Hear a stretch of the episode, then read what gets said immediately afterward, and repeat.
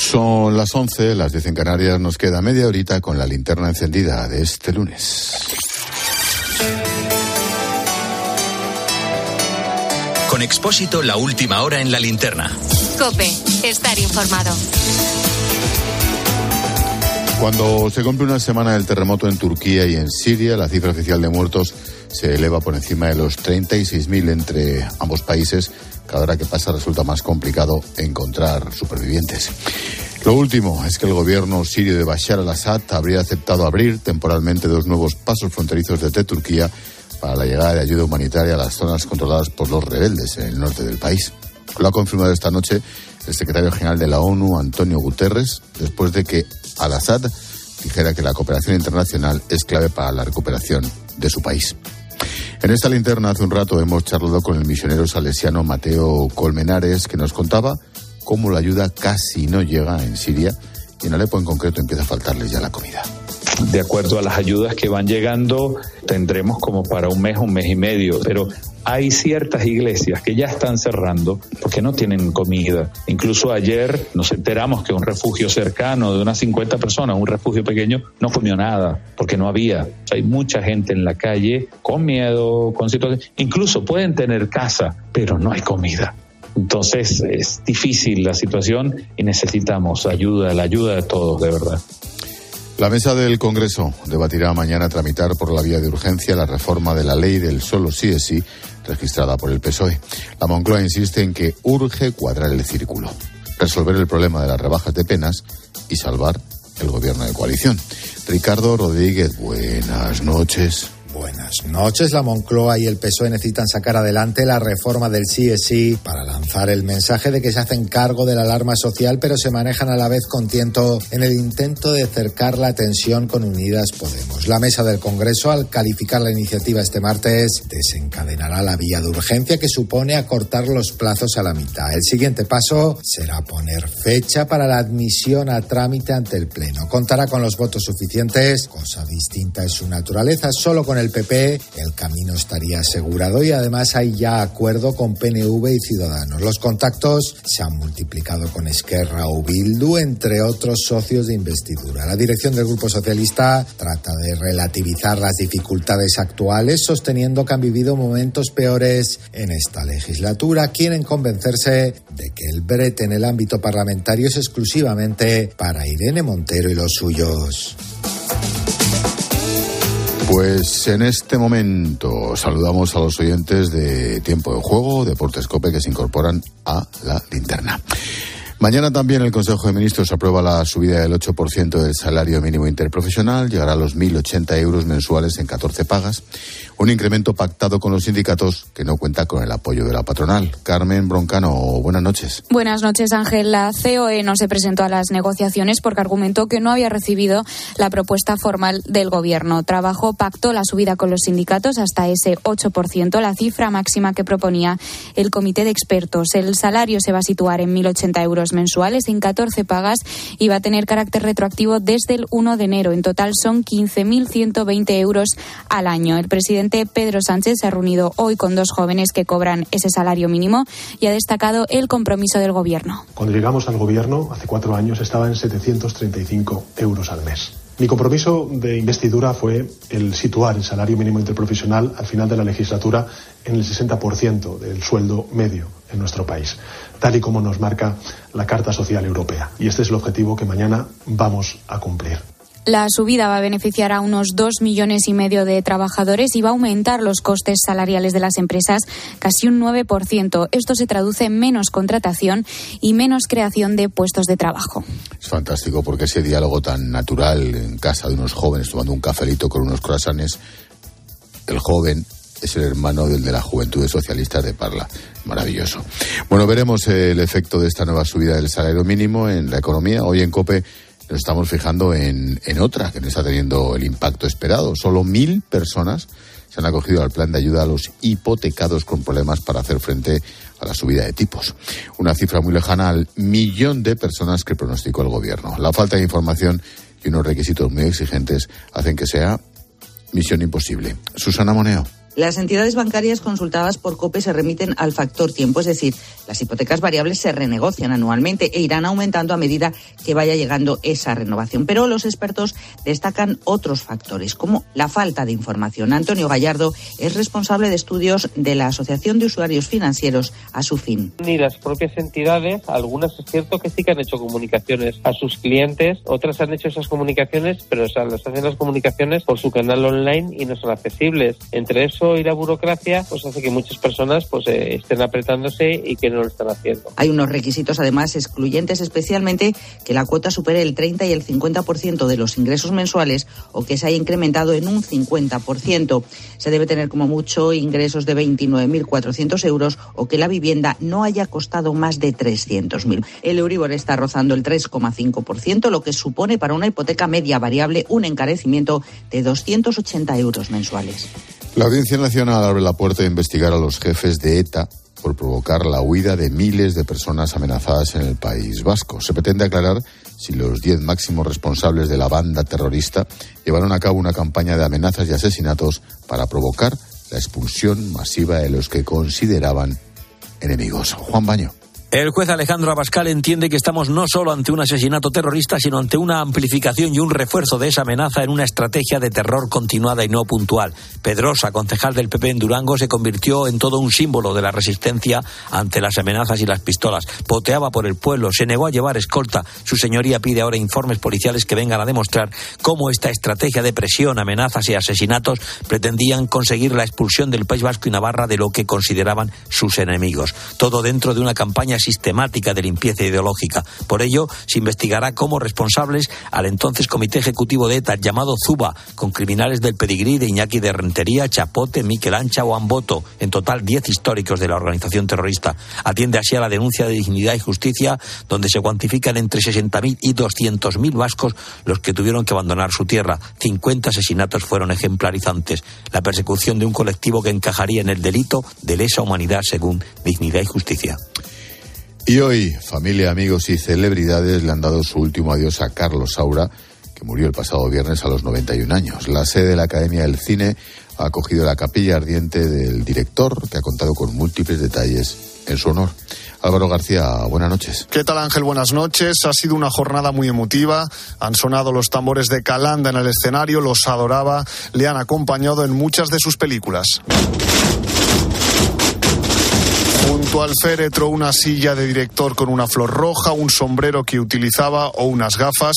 Incluso la cantante Janet le ha dedicado su emblemática ¿Por qué te vas? que el cineasta inmortalizó en Cría Cuervos.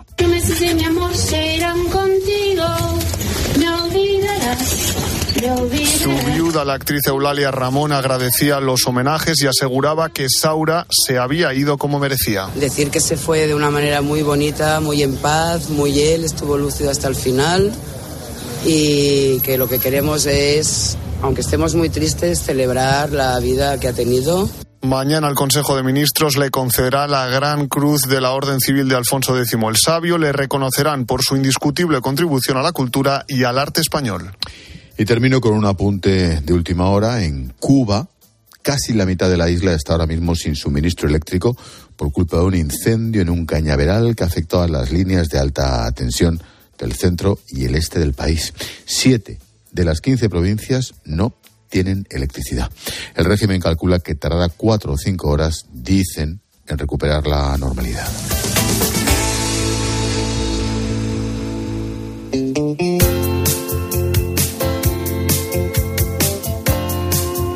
Expósito. La linterna. Cope. Estar informado. Año 2011, guerra en Libia. Dos periodistas cubren el conflicto que derrocaría a Gaddafi.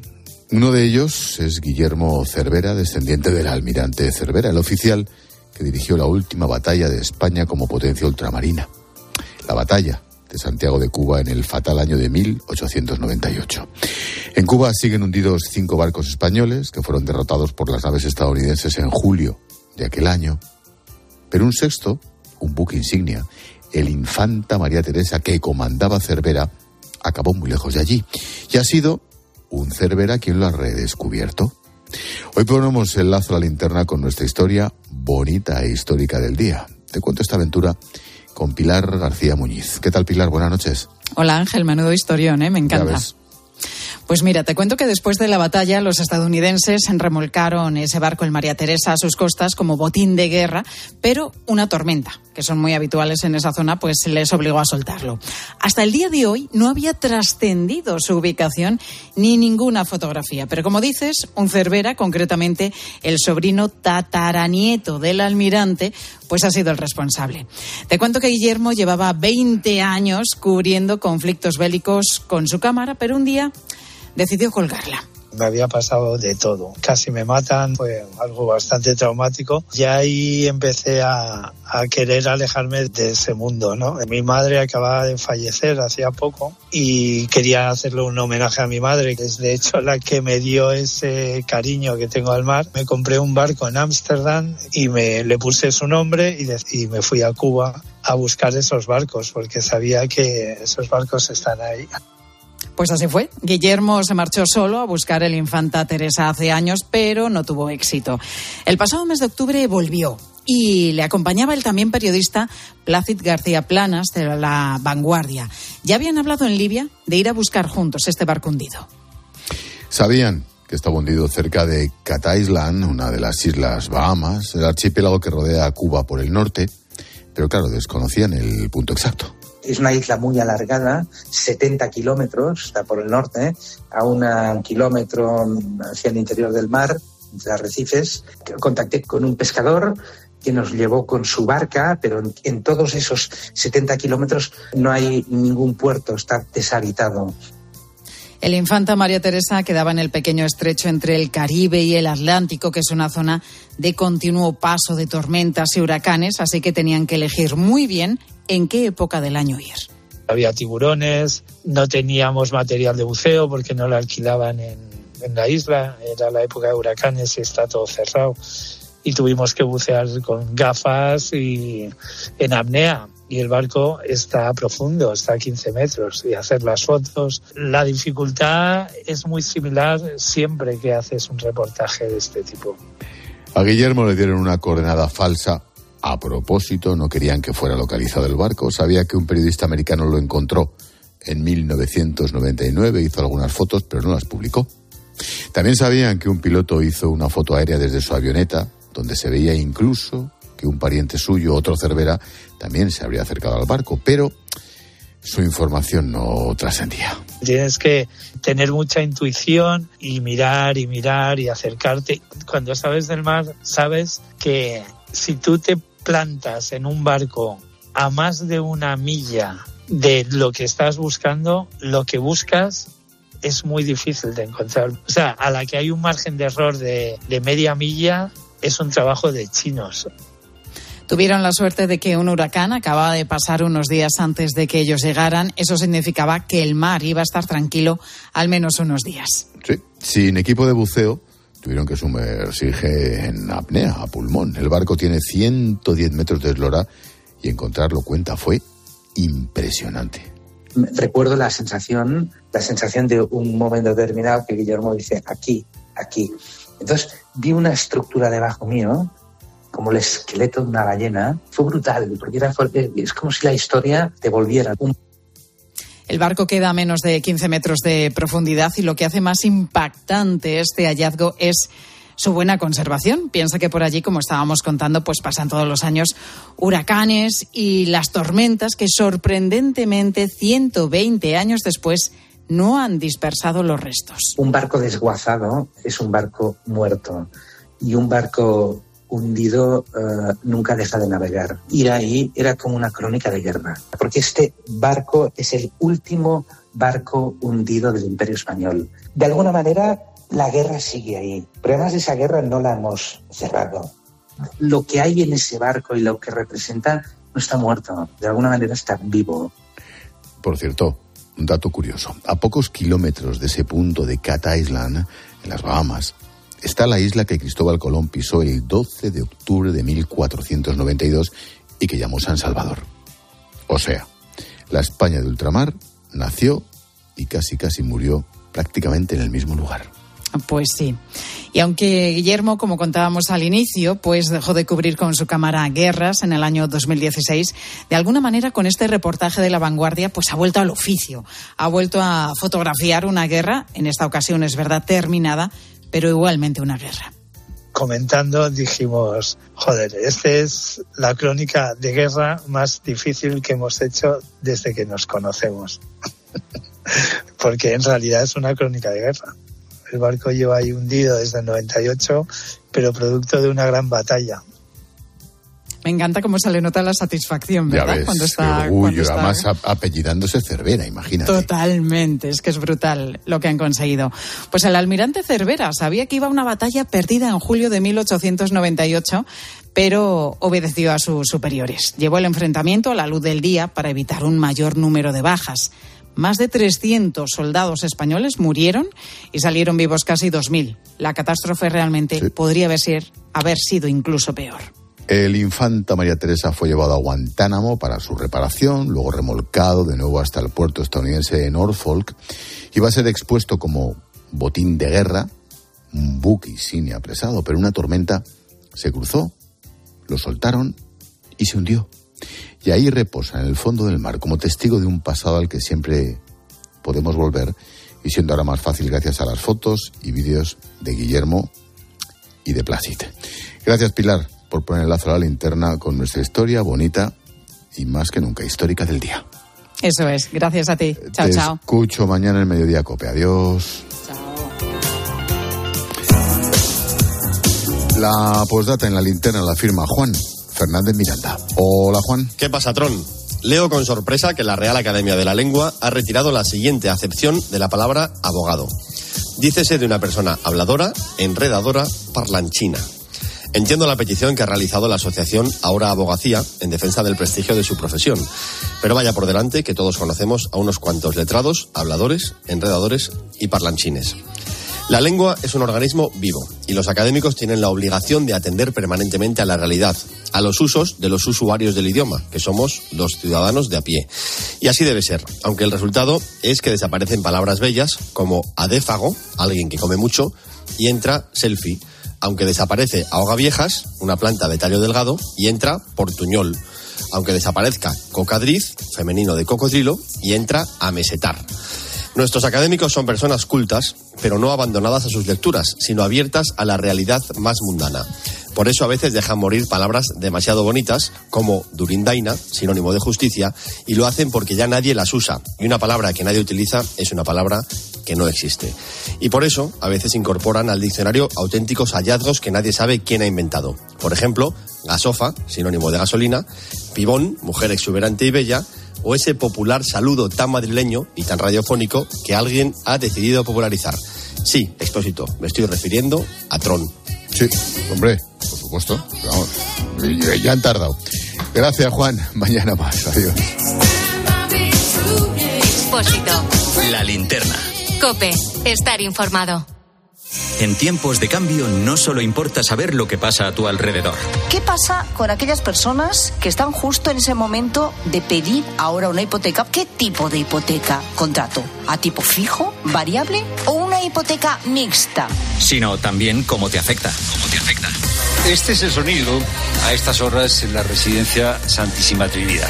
Estoy en la biblioteca de esta residencia. La mitad de las personas mayores que viven en una residencia en España se sienten De lunes a viernes de 4 a 7, Pilar Cisneros y Fernando de Aro te ofrecen todas las claves en la tarde de Cope.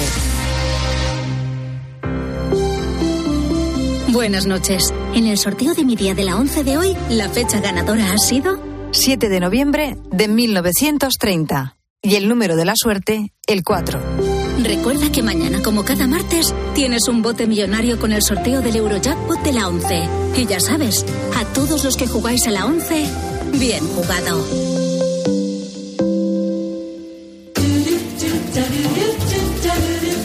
Como cada día, te resumimos a través de los sonidos de COPE las noticias y las voces que han marcado la jornada y para ello, Israel Remuñán. ¿Qué pasa, Expósito? ¿Cómo estás? ¿Qué pasa, Israel? Feliz día de la radio, ¿eh? Muy importante. Quiero arrancar. ¿Qué pasa? Que sí, que sí. Ah, que estás emocionado, ¿no? Claro. mucho. quiero arrancar con algo especial que ha sucedido hoy. Con motivo de este Día Mundial de la Radio, los tres comunicadores matinales de las tres grandes cadenas, Cope, Ser y Onda Cero, se han unido. Han emitido en directo durante un rato que sonó así. Ángeles Barceló, buenos días. ¿Qué tal? Muy buenos días. Alcina, buenos días. Hola, buenos días. Buenos días a los oyentes de la SER. Y a los oyentes Bueno, va, de la saludo a COPE. los de, a los de Onda Cero y a la COPE también. Y Carlos Herrera puede saludar a los oyentes de Onda Cero. Hombre, yo saludo a los de Onda Cero y los de la SER porque he trabajado en Onda Cero y en la SER. O sea, aquí, el único que ha salido por las tres antenas Y a las 8 de la tarde tú homenajeabas a la radio también de forma especial con privilegios que te concede este medio, esta linterna en forma de sonidos que vale la pena rescatar. La misionera Ana Gutiérrez, con quien estuve hace poco en el Congo, Tristemente es una realidad que nos llegan muchas veces arrivé mort. Que quiere decir que cuando ya te presentan al niño, la enfermera normalmente viene y dice, Maser, mírele porque parece que no está vivo. escuchar testimonios como aquella mujer que se recorrió media África huyendo de los yihadistas. Lo que he vivido durante mi viaje hasta aquí ha sido horrible. En el camino nos podían matar.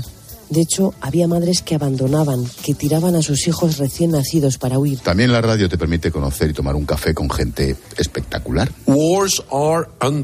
Las guerras son impredecibles. Tenemos que estar preparados para un proceso largo y también para asumir un coste económico y político. Este último era James Stoltenberg, secretario general de la OTAN. Entrevistón. Sí, sí. Y hoy en esta linterna poníamos el foco en la situación de Turquía y Siria, cuando se cumple una semana de los terremotos brutales. En Alepo, Siria, está Mateo, misionero venezolano y voluntario de los padres salesianos. Están llegando cosas de organismos, eh, por ejemplo, la Cruz Roja, la Media Luna Roja, eh, algunas iglesias que están mandando algo, más nada. No hay más ayuda internacional que veamos. Los salesianos tienen una vía de ayuda que es por misionessalesianas.org y todo el que pueda ayudarnos por esa vía pasan al Líbano y del Líbano pasan acá a Siria porque tampoco se puede por el bloqueo y toda esta situación. La situación de Siria, que todavía se ha agravado más con estos terremotos, por supuesto. Bueno, y si algo me ha parecido fascinante hoy ha sido el tradicional saludo de las 8 de la tarde, la verdad es que no me lo esperaba. Ni yo tampoco, me lo ha mandado porque le ha dado la gana.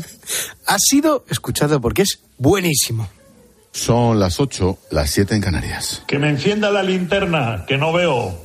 Hola, soy Miguel Carballeda, presidente de la ONCE, y hoy es el Día Mundial de la Radio. Mira que nos gusta a los ciegos la radio con ese genio de las ondas, Ángel Espósito. Enciéndeme la linterna, por favor.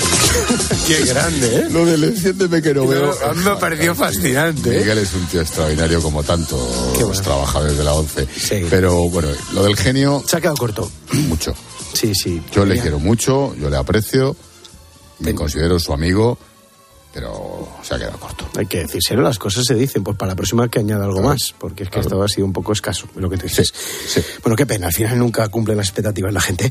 Qué grande el sentido del humor y qué importante valorar la radio y todo lo que aporta. Te lo digo porque hoy hemos vuelto a asistir a un clásico. El sonido musical que por lo que sea no te gusta, hoy le tocó a Rihanna que actuó en la Super Bowl. Ángel, no sé si te ha dado tiempo a ver algo No. de la actuación, absolutamente nada. Si te cuento yo Con mi el día día... que llevas. Bueno, Sí. te doy un consejo, no hace falta que lo veas, ¿vale? Vale. No ha sido para tanto. Llevaba casi cuatro años Rihanna sin actuar en directo y además ha aprovechado la actuación para anunciar que está embarazada de su segundo hijo. Muy bien, pues enhorabuena. Si quieres, para que me cuentáis, más interesante. Gracias, Necane. Bueno, Ángel, yo te doy todos los datos Sí. para que Bueno, los tengas. Lo dejamos Si ahí, sale la vale. conversación, así puedes Sí. seguirla. Sí, sí, sí. Me despido sola, ¿eh? Hasta luego. Te pires ya.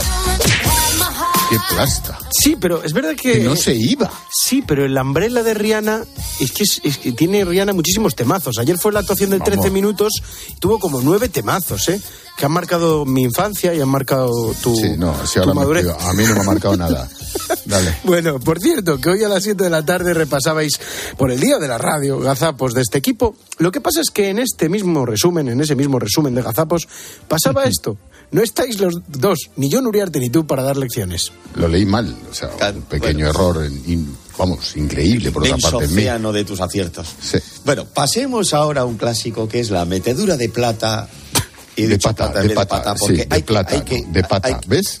¿Ves? hay que- a la hora de pronunciar un nombre. Ahora te toca a ti, ¿eh? El problema es que tenemos un equipo que. ¿Ves? ¿Ves? ¿Ves? ¿Ves? ¿Eh? Si es que, si es que. Bueno, yo, es que, yo es que trabajo con distintas pantallas, como bien sabes, y yo no, yo directamente he leído plata en vez de pata. No es lo mismo. Bueno, cada uno lee lo que le parece, ¿no? Interpretación Ah, bueno, de cada uno. según eso. Por cierto, me faltó algún gazapo de los compañeros de deportes, porque yo me quedo con un momento de los últimos meses. No es gazapo, pero merece un homenaje. Es habitual que Lama se meta con Juanma Castaño, pero hubo un día que esto parecía una clase de primaria, ¿te acuerdas? Semifinales de Masterchef son siempre cinco. Siempre. Porque la final son cuatro. Cuatro, ¿no? Sí. Las semifinales son cuatro, ¿no? No, la, en Masterchef la semifinal siempre son cinco, porque la final Ya son sabes, cuatro. ya sabes, ya es sabes. Ah, vale, vale. Vale, está- si estamos con rivales de GB, sí, sí, semifinales son cuatro, ¿no? siempre son cinco. Ya sabes, tranquilo, ya sabes. Qué grande, Lama, ¿eh? Qué bueno. Faltó este gazapos, por ejemplo. Sí, no. sí, Otro día ponemos gazapos en los que habéis caído todos vosotros, gracias a mi habilidad. con Es el de lenguaje. rimas y cosas así. Esto se da genial, es verdad, eres un genio de la radio. Bueno, mientras llega el partidazo y Juanma, nos vamos a ir con un temazo del 72. Led Zeppelin ese año suspendía sus conciertos en Singapur. ¿Sabes por qué? Porque les obligaban a cortarse el pelo y ellos no querían.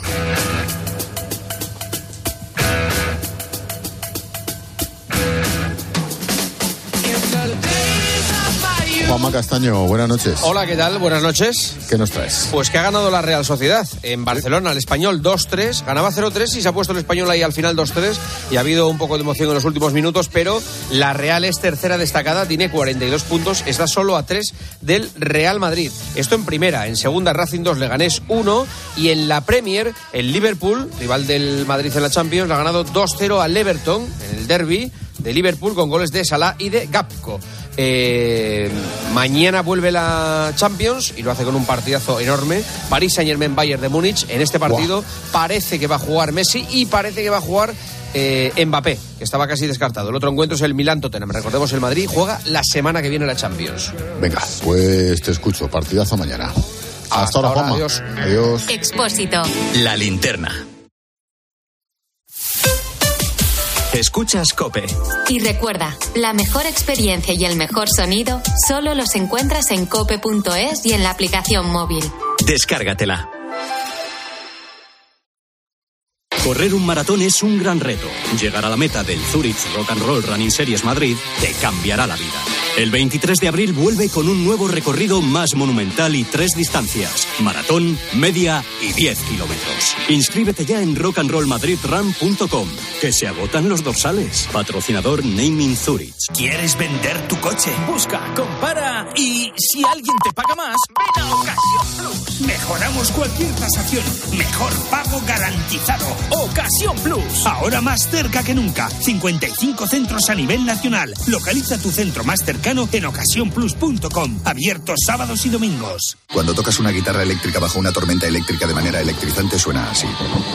Y cuando conduces un coche eléctrico asegurado por línea directa, suena así. En línea directa somos líderes en eléctricos. Por eso, te damos un todo riesgo con franquicia para eléctricos por un precio definitivo de 249 euros. Y también para híbridos enchufables. Y tu moto eléctrica por solo 119 euros. Ven directo a lineadirecta.com o llama al 917-700-700. El valor de ser directo. Consulta condiciones. ¿Y tú? ¿Por qué necesitas fluchos? Porque es tiempo de pensar en lo que te gusta, en la moda que te hace sentir vivo, chic, casual, sport. Nueva colección de otoño-invierno de Fluchos. La nueva moda que viene y la tecnología más avanzada en comodidad unidas en tus zapatos. ¿Y tú por qué necesitas fluchos? Fluchos. Comodidad absoluta. Cari, contigo todas las lunas son lunas de miel. Pero qué luna ni qué luno, José Mari. Si son las 8 de la mañana. Con el cupón diario de San Valentín de la 11, todas las lunas serán lunas de miel porque podrás ganar 500.000 euros. Y si entras antes del 14 de febrero en cuponespecial.es, podrás conseguir tarjeta regalo para viajar y disfrutar. Cupón diario de San Valentín de la 11. Ay, bases depositadas ante notario. A todos los que jugáis a la 11, bien jugado. Juega responsablemente y solo si eres mayor de edad. En Cope nos levantamos antes que nadie. Muy buenos días, yo soy Carlos Moreno el Pulpo. Tú por escucharme ya eres un ponedor de calles. Nosotros ya decimos buenos días. Y lo hacemos con el primer despertador de la radio española. Él es un vigilante de seguridad. Yo ante ellos me pongo en pie. Francisco Javier, buenos días, hermano. Buenos días, Pulpo. Nos hemos puesto la radio aquí escuchando al Pulpo para ver si me nota el abrazo. Con un programa programa que reivindica al trabajador nocturno. Miguel Ángel, buenos días. Buenos días, Pulpo. ¿Qué tal se dado la madrugada? Bueno, bien, aquí poco a poco. Lo digo porque tú eres un VTC. De lunes a sábado, de 4 a 6 de la madrugada, poniendo las calles, con Carlos Moreno. El Pulpo.